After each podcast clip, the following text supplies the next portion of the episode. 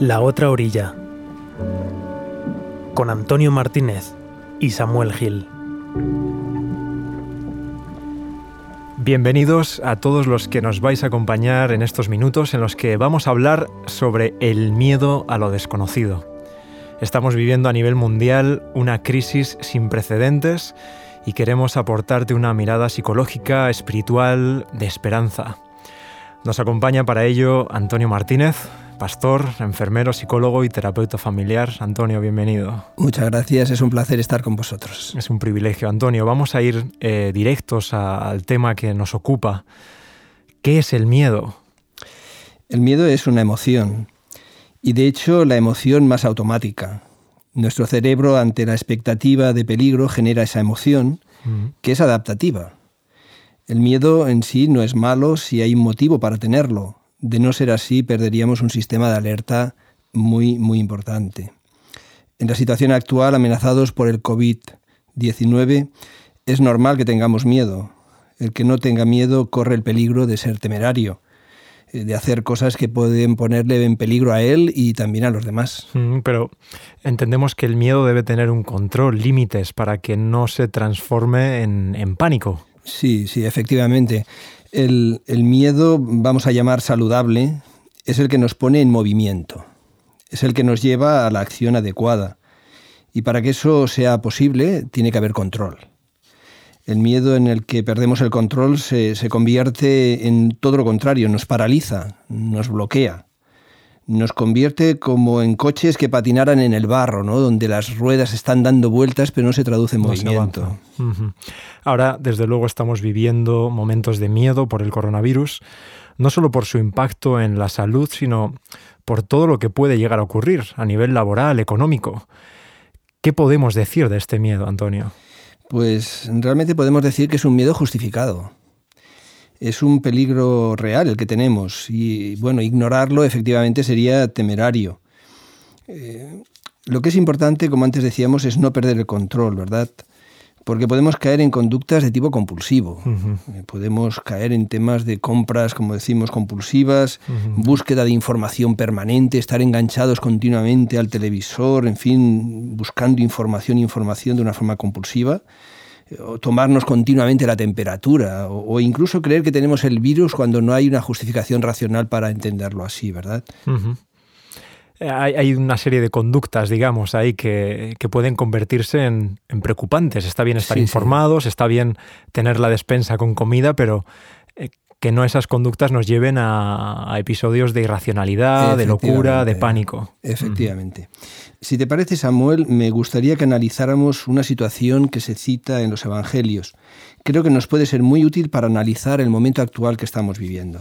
estupendo. Este texto se encuentra, o esa experiencia, en Mateo 14 y se conoce como la tormenta en el mar. En, algunas, en algunas Biblias eh, tiene el epígrafe de Jesús calma la tempestad. Invitamos a todos los que nos están escuchando que puedan tomar su Biblia, eh, si la tienen eh, entre sus manos o a nivel digital, en cualquier formato nos vale para poder buscar Mateo 14. Bien, pues la Biblia, la Biblia realmente, y lo vamos a poder comprobar una vez más, es un libro que nos sirve muchísimo para analizar la naturaleza humana, su capacidad de reaccionar en las distintas situaciones, cómo nos movemos, cómo sentimos, ¿verdad? La Biblia va a ser un instrumento fenomenal para esto. En ese sentido, podemos decir que la Biblia nos describe, tiene esa capacidad extraordinaria de, de escribirnos y de reescribirnos también. Efectivamente, es así. Y en este relato vamos a poder verlo. Jesús había hecho en esta ocasión un gran milagro había llevado a cabo la multiplicación de los panes y de los peces, o sea, un milagro extraordinario que dejó realmente atónitos a todas las personas que pudieron ser testigos de ello. Y bueno, los discípulos en ese marco se encontraban plácidos, se encontraban fantásticamente. Por fin se demostraba y con toda claridad que habían escogido el líder ideal, que no se habían equivocado. Y entonces, bueno, se sentían absolutamente en un estado de bienestar casi, casi sin darnos cuenta uno piensa en el estado del bienestar, ¿no? en el que nos hemos encontrado durante mucho tiempo, efectivamente, en la sociedad occidental especialmente. ¿no? Y ellos estaban muy bien, muy bien.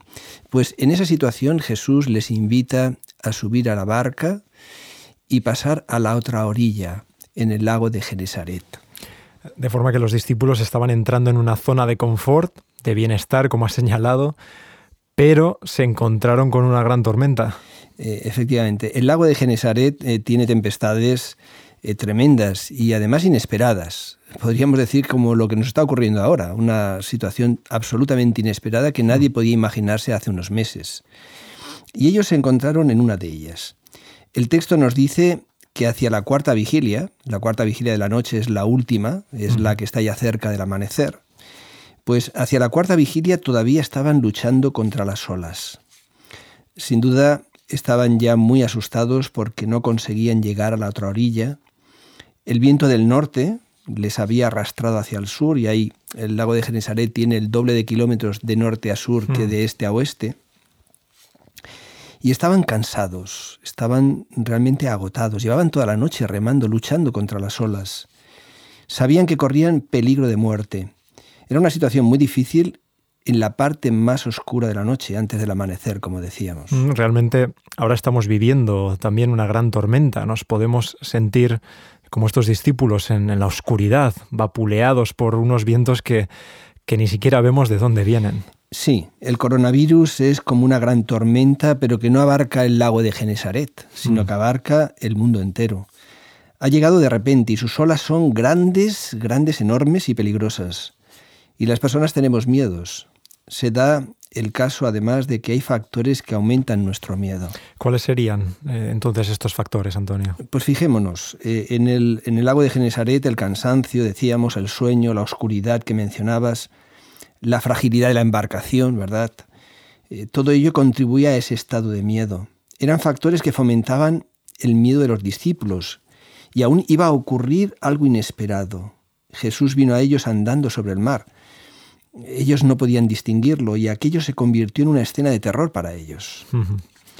Hemos de decir, y aquí esto es un aspecto importante que se aplica muy bien a lo que nos está ocurriendo ahora, nuestra mente tiene una especie de balanza, una balanza en la que pongamos, vamos a poner dos platillos. Imaginémonos que yo estoy en mi casa, tenemos un niño pequeñito, o tenemos unos familiares, en fin, un niño pequeñito. Y el niño pequeñito, por lo que sea, porque no ha dormido bien, por lo que sea, se enfada. Y, coge un plátano o tiene un plátano en la mano y se dirige hacia nosotros de forma amenazante, ¿verdad? Bueno, mi mente rápidamente pone en funcionamiento esa balanza. Hmm. En un platillo pone el potencial agresor, un niño pequeñito con un plátano en la mano, y en el otro lado pues pone mi potencial defensivo, o sea, yo tengo la capacidad como adulto de incluso estirar la mano y no permitir que el niño se acerque a mí. Es, una figura un poquito cómica, pero, pero que nos permite ver esto. Es muy visual. Ahora, si yo, por ejemplo, voy con el, con el coche y hago una maniobra eh, que no le gusta a, otra persona y se la toma muy a mal, y entonces eh, coge y acelera y me adelanta y me cierra el paso y me hace parar y yo veo que sale del coche un hombre con un, con un metro de espalda y una llave inglesa en la mano, imaginad, o sea, pues entonces mi balanza empieza a, calcular, ¿no? Potencial agresivo o agresor, una persona fuerte, robusta y además un arma en la mano, ¿no? Un objeto contundente. En la otra parte me veo yo, mucho más débil, sin nada. En ese momento aparece el miedo y puede aparecer el pánico, ¿verdad? Entonces ellos ellos, como ahora nosotros con el coronavirus, realmente nos encontramos con un agente desconocido, que además es invisible. Y hay más factores. Efectivamente. Para esa balanza. Eh, efectivamente, o sea, y, además, pero pasa una cosa, es algo interesante esto. Cuando la balanza no puede funcionar, cuando la balanza no puedo, porque, porque es desconocido lo que tengo en el otro lado de la balanza, el miedo es aún mayor. Por eso en el caso del coronavirus, esto esto aún aumenta. Es algo invisible, es algo desconocido, es una experiencia nueva. Si no está identificado y no lo, no lo puede, la balanza no puede hacer el cálculo. Exactamente. tenemos que pensar incluso cuando se hacen películas de terror. Yo, yo, recuerdo de joven, de jovencito, ahora no iría jamás a ver una película de terror, vamos, en absoluto, pero de jovencito me gustaban las películas de terror íbamos los amigos allí y empezábamos a pasar miedo viendo aquella película. ¿no? Los directores de cine, cuando, cuando quieren producir más miedo, hacen que la cámara se mueva como si fuera el, agente agresor, pero no te dejan ver claramente cuál es el agente agresor. y en ese momento se suscita más el miedo. Mm. Y esto psicológicamente analizado es lo que eh, ocurre ahora mismo en la situación que vivimos. Mm, mm. Interesante. Además de, ser un agente desconocido, invisible, ¿qué otros factores eh, podemos tener en cuenta? Pues efectivamente hay, hay otros factores en la situación que vivimos ahora, en el paralelismo que estamos haciendo. Eh, con el COVID-19, con el coronavirus, pues nos encontramos con que el agente agresor, el agente que nos puede hacer daño, no solo nos puede hacer daño a nosotros, puede hacer daño también a nuestros seres queridos. Eh, podemos también incluso encontrarnos lejos de los familiares, Mm. Yo pienso en amigos, en, hermanos, en la iglesia eh, y, fuera de la iglesia, efectivamente. O sea, cualquier persona puede tener seres amados, seres queridos muy lejos. Y eso es una sensación, te transmite una sensación de impotencia, algo muy importante. y podríamos decir también que nosotros, los seres humanos, estamos muy preparados para afrontar situaciones agudas. O sea, cuando es un dolor agudo, cuando es una problemática aguda, eh, ponemos la intensidad, ponemos incluso el coraje, o sea, ponemos, tenemos armas psicológicas para afrontarlo. Pero cuando la cosa se cronifica, hmm. cuando las cosas se alargan en el tiempo, nuestras armas se debilitan muchísimo.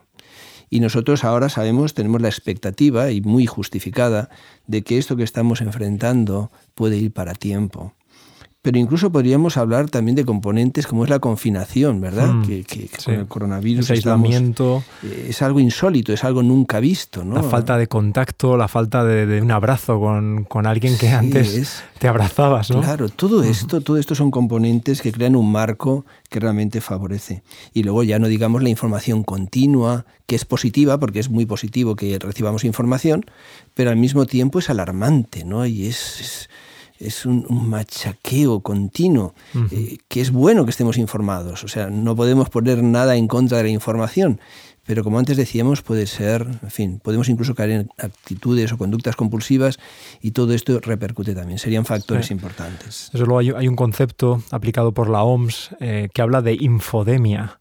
Eh, de caer en, bueno, pues en una infoxicación, una intoxicación de información y que debemos tener cuidado también, limitar eh, a fuentes veraces nuestro acceso a la información, momentos concretos para no estar eh, también afectados por, por esta, esta, pandemia de otro tipo. ¿no? Efectivamente. Jesús, al parecer, en, todo este evento que estamos leyendo en Mateo 14, actúa de forma extraña en el relato.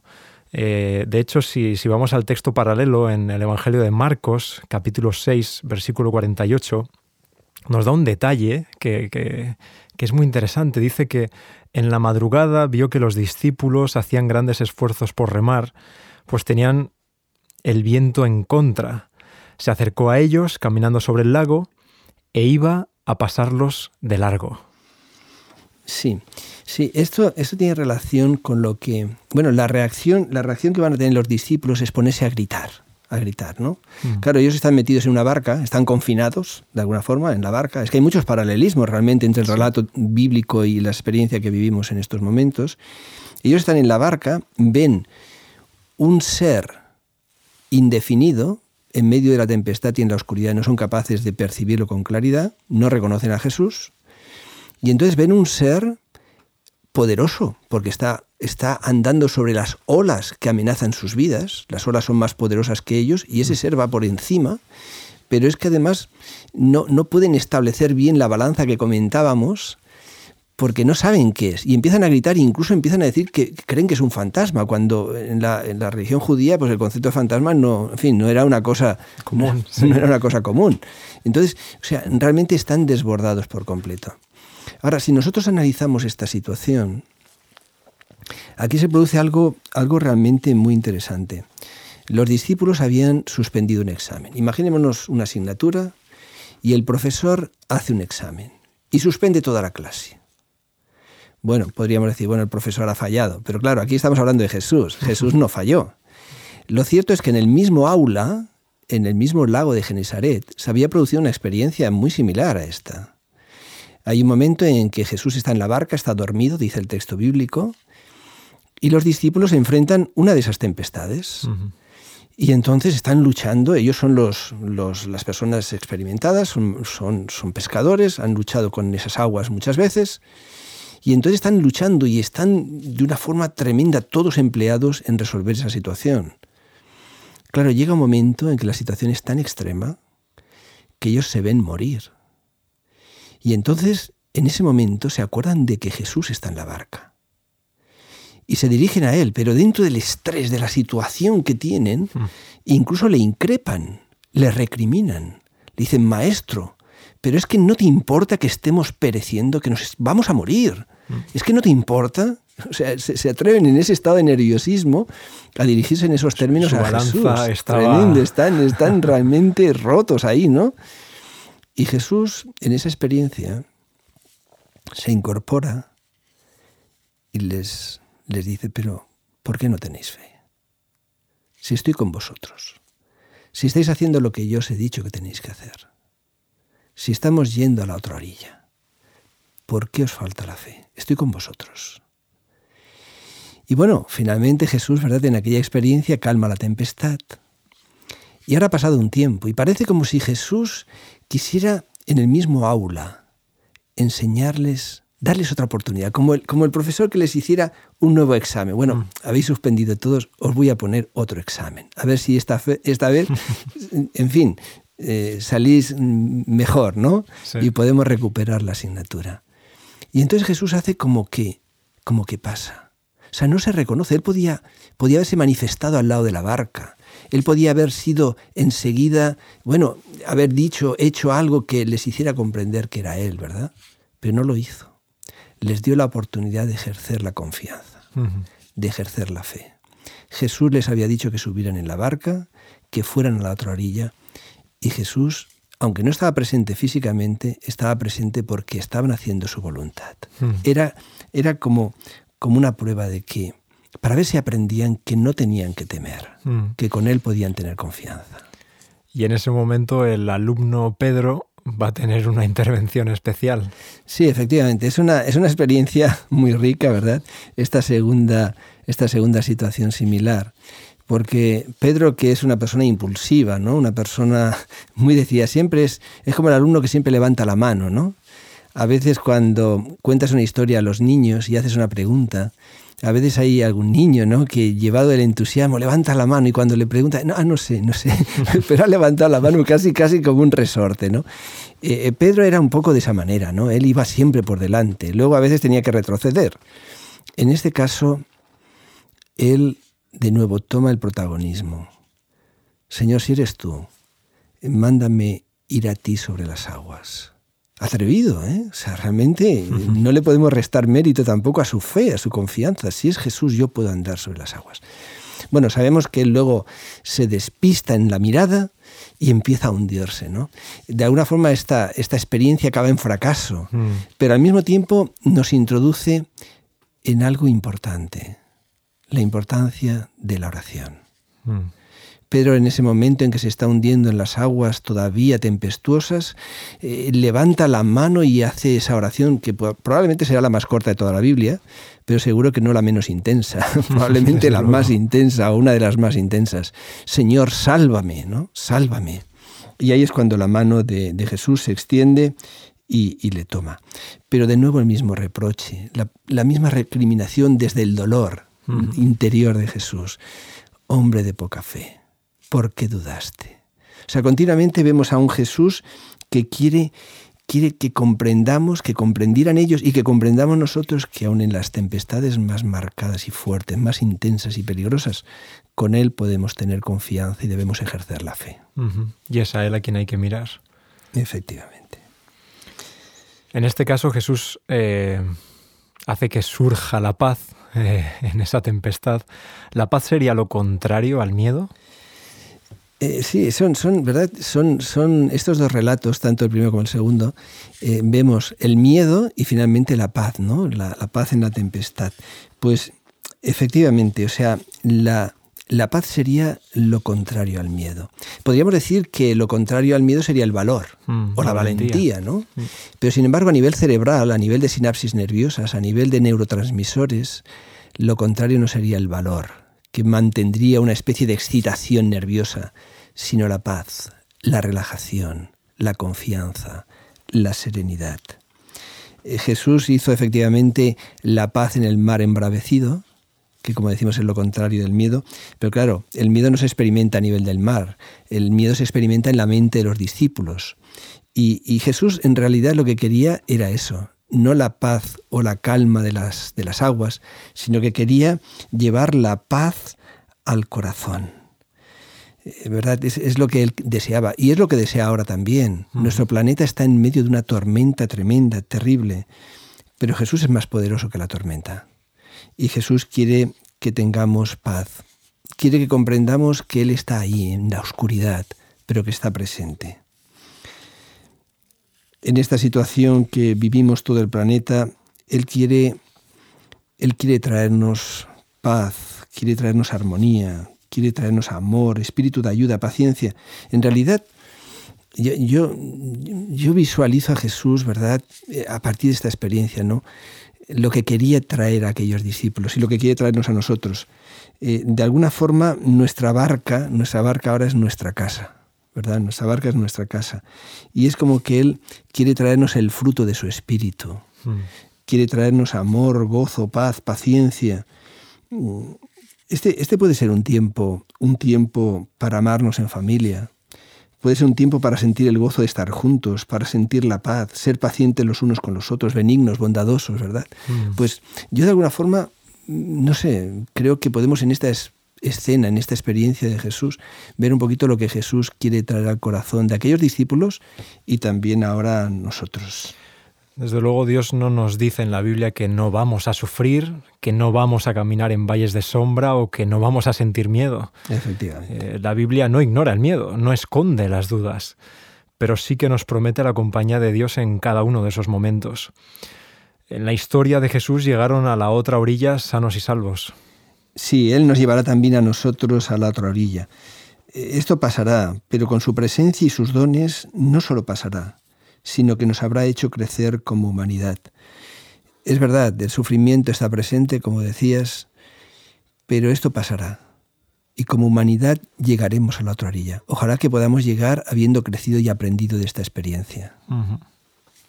Permíteme que podamos compartir un pequeño consejo para las familias. Porque esta es una situación de tipo familiar, especialmente, ¿verdad? Porque es una, es una situación global, pero ahora con el confinamiento efectivamente nos movemos por familias. O sea, difícilmente podemos encontrar a lo largo de la historia una situación más familiar. O sea, somos familias, cada uno en su hogar, eh, confinados, conviviendo. Me gustaría compartir un, un consejo.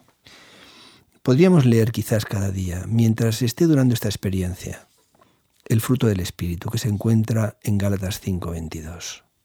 Amor, gozo, paz, paciencia, benignidad, bondad, fidelidad, mansedumbre y dominio propio. Ese, ese fruto del Espíritu que es, que es lo que Jesús a través de la fe quería transmitir a estos discípulos y que estoy convencido que Él quiere transmitirnos a nosotros. Eh, realmente incluso podríamos, además de esa lectura, podríamos quizás cada día concentrarnos en una parte de esos frutos amor, gozo, e intentar crecer en esa parte del fruto del Espíritu que Jesús quiere compartir con, nosotros. Yo creo que es un regalo que Dios nos quiere dar y que a medida que lo leemos, lo reflexionamos e intentamos incorporarlo a nuestra vida personal y familiar, bueno, pues lo estamos cogiendo ese regalo, ¿no? Mm, lo estamos recibiendo. Viene a mi mente eh, las palabras hermosas de Jesús cuando dice, la paz os dejo, mi paz os doy, no se turbe vuestro corazón, ni tengáis miedo. Eh, sí, ciertamente es un texto, ¿verdad? Es un texto maravilloso. La paz os dejo, mi paz os doy. No como el mundo la da. Realmente la paz de Jesús es, es extraordinaria. Yo creo que debemos extender la mano en estos momentos difíciles, como lo hizo Pedro, ¿eh? en un momento en que se hundía que tenemos que, estirar la mano porque la mano de Jesús, la mano de Dios está extendida y Él quiere darnos esa paz. Mm. Antonio, gracias por eh, este tiempo, por tu análisis y palabras de esperanza. Vamos a seguir con este tema desde otra perspectiva en otra entrevista que llevará por título Levantemos la mirada al horizonte. A todos los que nos habéis escuchado os invitamos a que compartáis este audio y a que encontréis más material en homemedia.es. Podéis hacernos llegar vuestros mensajes también al correo electrónico hola@homemedia.es o al WhatsApp 644 560734. Estamos orando por ti, por tu familia, por nuestros mayores, los enfermos y los que están en una situación complicada, por nuestros sanitarios y por todas aquellas personas que tienen que tomar decisiones. Que Dios nos ayude a superar el miedo y saber que a pesar de todo, nada, absolutamente nada, puede separarnos del amor de Dios. Así es.